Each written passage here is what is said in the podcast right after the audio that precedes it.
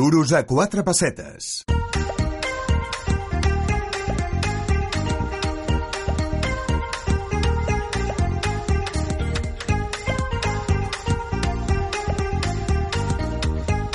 Doncs continuem el Duros a quatre pessetes i ho fem ara parlant de la transformació digital de les petites i mitjanes empreses. Un repte que molt sovint els expliquem aquí en el programa y avui volem saber en qué consisteix. Para ello vamos a saludar a Juan Antonio Fernández, él es consejero delegado de Econ. Juan Antonio, muy buenos días. Buenos días. Y bienvenido a, a COPE Cataluña Andorra.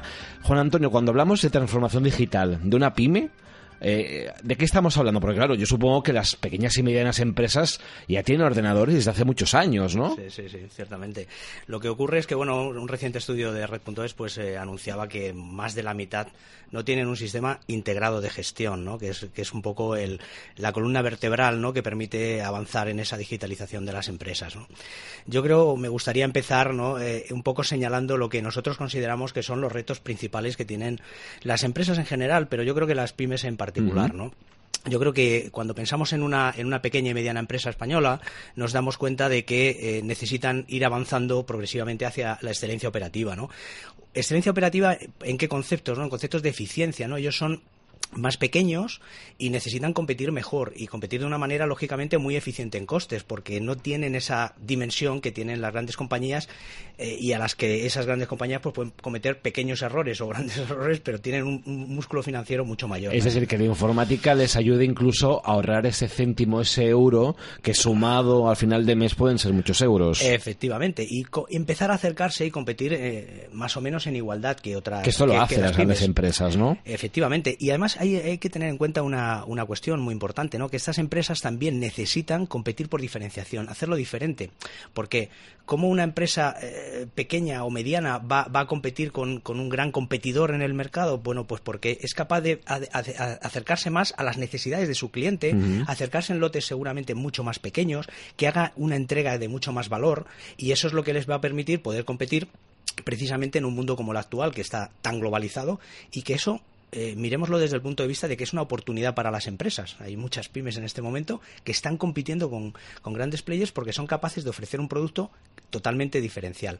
Y eso lo puedes conseguir si estás en parte apalancado en una cierta estrategia digital, ¿no? Dentro de tu propia empresa que te permita dar esas respuestas ágiles, eficientes, rápidas y exactamente como tu cliente final eh, necesita. Hasta ahora, Juan Antonio, las empresas, hasta hace unos años, antes de esta transformación digital, ¿cómo trabajaban informáticamente? Con varios programas, ¿no? Cómo, cómo se hacía, o cómo se hace incluso todavía, ¿no? Hoy sí, más de la mitad, ¿no? Eh, yo creo que lo que se ha producido en nuestro país es que, debido también a, nuestras condiciones salariales en general, es que mucha gente tiene eh, soluciones, déjame decir así, hechas a mano, ¿no? Es decir, conocen a alguien, eh, alguien que ha salido recientemente a la universidad, no tiene un coste salarial demasiado alto y entonces desarrollan sus propias soluciones.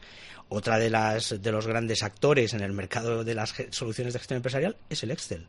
Excel. Excel, sí. O sea, grandes empresas, incluso grandes ¿eh? o medianas grandes, que están basando sus sistemas de información mayoritariamente en un, miles de hojas Excel que se intercambian entre los departamentos y bueno, todos sabemos lo que, lo que, es, lo que es el Excel, ¿no? Puede estar, eh, contener montones de errores, la información no está integrada. Y es un cálculo en el fondo humano, pero sí que la, digamos que la operativa o la operación la acaba haciendo la, persona, ¿no? Esto más, esto más, lo restas y ya está. Y si hay algún error en alguna fórmula, pues ese error lo va toda la compañía. Y lo que es peor también, eh, no hay una, lo que llamaríamos una única fuente de la verdad en la empresa, ¿no? En, ocasiones los, los, consejos de administración o los comités de dirección se reúnen y, parte del tiempo lo dedican a, discutir entre el de ventas y el de operaciones sobre cuánto han vendido o cuánto han dejado de vender o cómo están los pagos. O, sea, discusiones, ¿por qué? Porque al final cada uno tiene que llevar su propio sistema propio de control y eso evita que eh, tengan una única fuente de la verdad que les, les ayuda a centrarse y a focalizar sus esfuerzos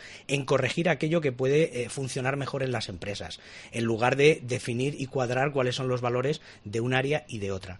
Esto es algo que, lógicamente, cuando tienes un sistema de gestión integrado, te permite que haya una única fuente de la verdad y las cifras cuadran y cuadran en todos los departamentos. Cuando hablamos de sistema de gestión integrado, nos referimos a un único programa eh, de ordenador, para que los oyentes lo entiendan, un software que lo que hace es hacerlo todo, ¿no? Sí. Tú solo eh, las operaciones ya las tiene hechas incluso te avisa cuando sale alguna alarma, con alguna alerta o, o cómo funciona. Vosotros tenéis, creo que se llama, eh, con precisamente ERP. Efectivamente, ese es el, es el nombre de nuestro producto y es precisamente lo que hace que impulse a las empresas a ser empresas en tiempo real, porque no es solo un tema de registrar. Hoy en día los temas no es registrar las transacciones que realizas, que esto sí que viene más de los años 80, 90 o del siglo pasado, sino que actualmente lo que se necesita es un RP realmente operativo, un RP que eh, incremente la capacitación de los empleados que lo utilizan para ofrecer un mejor servicio al cliente. Y eso parte, por ejemplo, como tú indicabas, ¿no? Si has tenido una rotura de stock,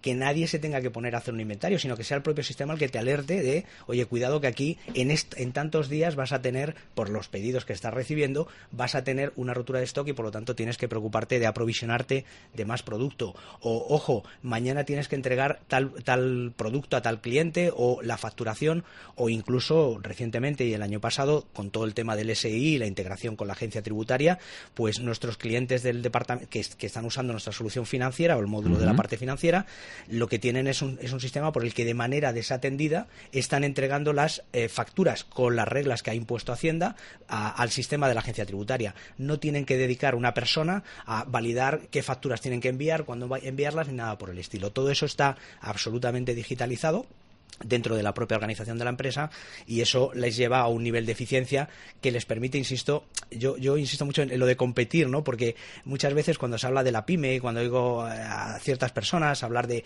la pyme y tienen que ganar tamaño y tienen que ganar tamaño, eh, yo soy un ferviente defensor de las pymes por su flexibilidad, su capacidad de reacción y porque precisamente la globalización que mucha gente percibe como una amenaza es una gran oportunidad. Hay muchas pymes en este momento, o algunas pymes, déjame que ponga un ejemplo, a lo mejor es un poco burdo, ¿no?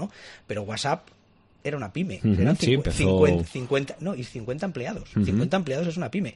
Bueno, Facebook Actualmente son 50. Sí, no sé actualmente, pero cuando fue comprado por Facebook eran y 50. Era cuando ya estaba en un momento grande, es decir, que estaba... pagaron 19 mil millones de dólares por una pyme. Imagínate. O sea que eh, esta, esta nueva sociedad digital puede representar oportunidades para todo tipo de empresas independientemente de su tamaño. Es importante que tengas una buena idea, es importante que tengas una buena estrategia de ir al mercado, un go-to-market estrategia, que es lo que se define para que eh, seas realmente eh, competitivo en el mundo, porque estas son las nuevas fronteras del siglo XXI. Ya no son las fronteras de nuestro país o de nuestro entorno económico cercano, Europa, sino que hoy en día eh, las fronteras de una pyme eh, es, el mundo, no se tiene por qué poner, eh, poner límites. Estamos hablando de esta transformación digital, supongo que también se adapta vuestra, vuestro producto a cada empresa, no es igual vender patatas que vender, no sé, un producto digital, ¿no? Sí, sí, efectivamente. Eh, claro, cada sector de actividad eh, tiene, tiene sus propias características. No es lo mismo una empresa industrial donde están comprando unas materias primeras, transformándolas, eh, que una empresa, por ejemplo, de distribución donde pues las rutas, los camiones, la organización, los márgenes, la gestión de compras eh, no todas las empresas son iguales. De hecho, esta es una de nuestros grandes eh, aspectos diferenciales de nuestro producto, porque en el mundo de las soluciones integrales de gestión eh, hay como dos familias, ¿no? La familia de los productos muy estándar, que, la gente, bueno, pues no puede prácticamente customizar gran cosa, es café para todos, ¿no? Tienen que utilizar más o menos todas las mismas funciones. Y hay otra gran familia que es un conjunto de herramientas que te permiten construir tu propia solución de gestión, ¿no? Que estos son, pues, bueno, realmente a mí no me gusta llamarles RP, porque al final tú tienes que meter un montón de horas de trabajo de un montón de consultores para conseguir tener la solución para tu empresa. Nosotros somos esa tercera alternativa, donde tienes las ventajas de adoptar las mejores prácticas de esos productos estándar, pero por contra tú puedes diferenciarte y poder competir por diferenciación eh, prácticamente sin ningún tipo de limitación y sin por ello tener que dejar de perder las evoluciones tecnológicas que el producto, que el producto tiene. Por ejemplo, nuestra base instalada está prácticamente al 100% entre la última versión, que está el 75% de nuestros clientes, y el otro 25% está en la anterior. Si nos vamos a otro tipo de competidores, nos encontraremos con que tienen versiones pues, de hace 10 años, de hace 15 años, y por lo tanto eso, más que convertirse en algo, una palanca que te ayude a crecer, es más bien una especie de, de, de, block, ¿no? de que te, que te bloquea ¿no? la capacidad de desarrollo y la capacidad de crecimiento, porque cuando tienes algo que tiene en informática 15 años, 16, eh, pues es... Se queda muy anticuado, ya se queda prácticamente del siglo pasado o de otra era. sí, sí. Por eso hablamos de esa transformación digital que en los últimos años eh, se ha hecho tan, tan popular y, se habla tanto.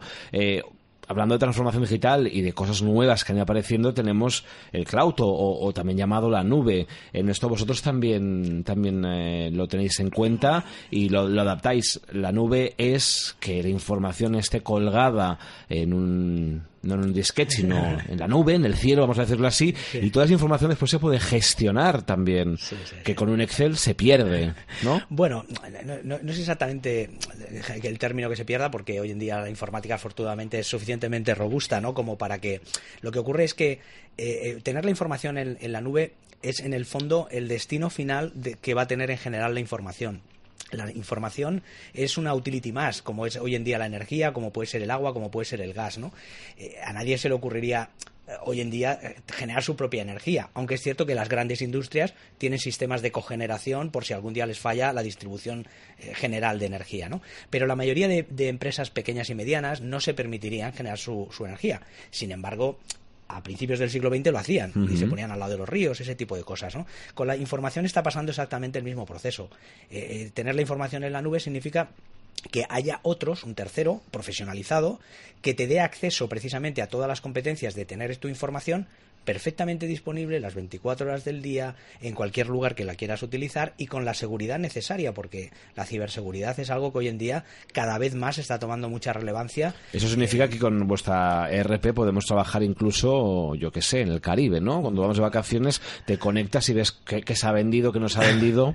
Por supuesto. De hecho, bueno, hacemos un seguimiento, ¿no? Desde donde se utiliza nuestra tecnología y recientemente incluso vimos gente que se había conectado desde Alaska, ¿no? Y, desde Alaska. Desde Alaska es una bueno, la ley de protección de datos no nos permite profundizar para ver quién es y esas cosas y tampoco, tampoco creo que sea necesario, pero, pero fue algo que celebramos internamente porque para nosotros era todo un hito, ¿no? Había alguien utilizándole con RP. Es que con, un móvil se debe poder también conectar. por supuesto, con cualquier tipo de dispositivo móvil, con cualquier tipo, desde cualquier tipo de, ordenador, sea de la familia de Microsoft o de la familia de Mac, de, Apple, eh, con cualquier tipo. No, no tenemos limitación tecnológica en ese aspecto, no, no estamos ligados con nadie en especial y por lo tanto eh, el uso se puede hacer desde cualquier sitio.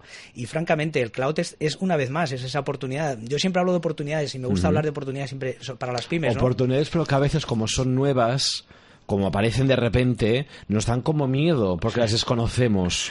Sí, de hecho, bueno, nosotros llevamos eh, utilizando, vendiendo, eh, instalando en clientes desde hace más de 15 o 16 años soluciones RP en la nube personalizadas. Porque, bueno, anteriormente eh, pertenecimos a una compañía de telecomunicaciones española y en ese momento lanzamos un impulso para lo que en aquel momento se llamaba SP y que Application Solution Provider, que finalmente se ha convertido en el nombre popular este del cloud. Por tanto, llevamos muchos años eh, haciendo esto. La realidad es que eh, hoy en día el grado de adopción es bastante alto, bastante alto. Tengo que decir que la velocidad de adopción, más que el grado de adopción, la velocidad de adopción es alto. Pues Juan Antonio Fernández, consejero eh, delegado de, Econ, la empresa que ya saben eh, produce Econ ERP. Y Econ tenemos que decir que es una empresa que forma parte de Unit 4, que es una multinacional del mundo del software. Muchísimas gracias por venir a Cope Cataluña Andorra a explicarnos este reto que tienen muchas empresas que ya hay muchas pymes que lo están haciendo, pero que otras eh, desde hace mucho tiempo, lo vamos diciendo aquí en el programa, tienen que hacer, que es esa transformación digital, es subirse al carro y al, y al tren o al ave ya del futuro. Muchísimas gracias. Gracias a vosotros por la oportunidad.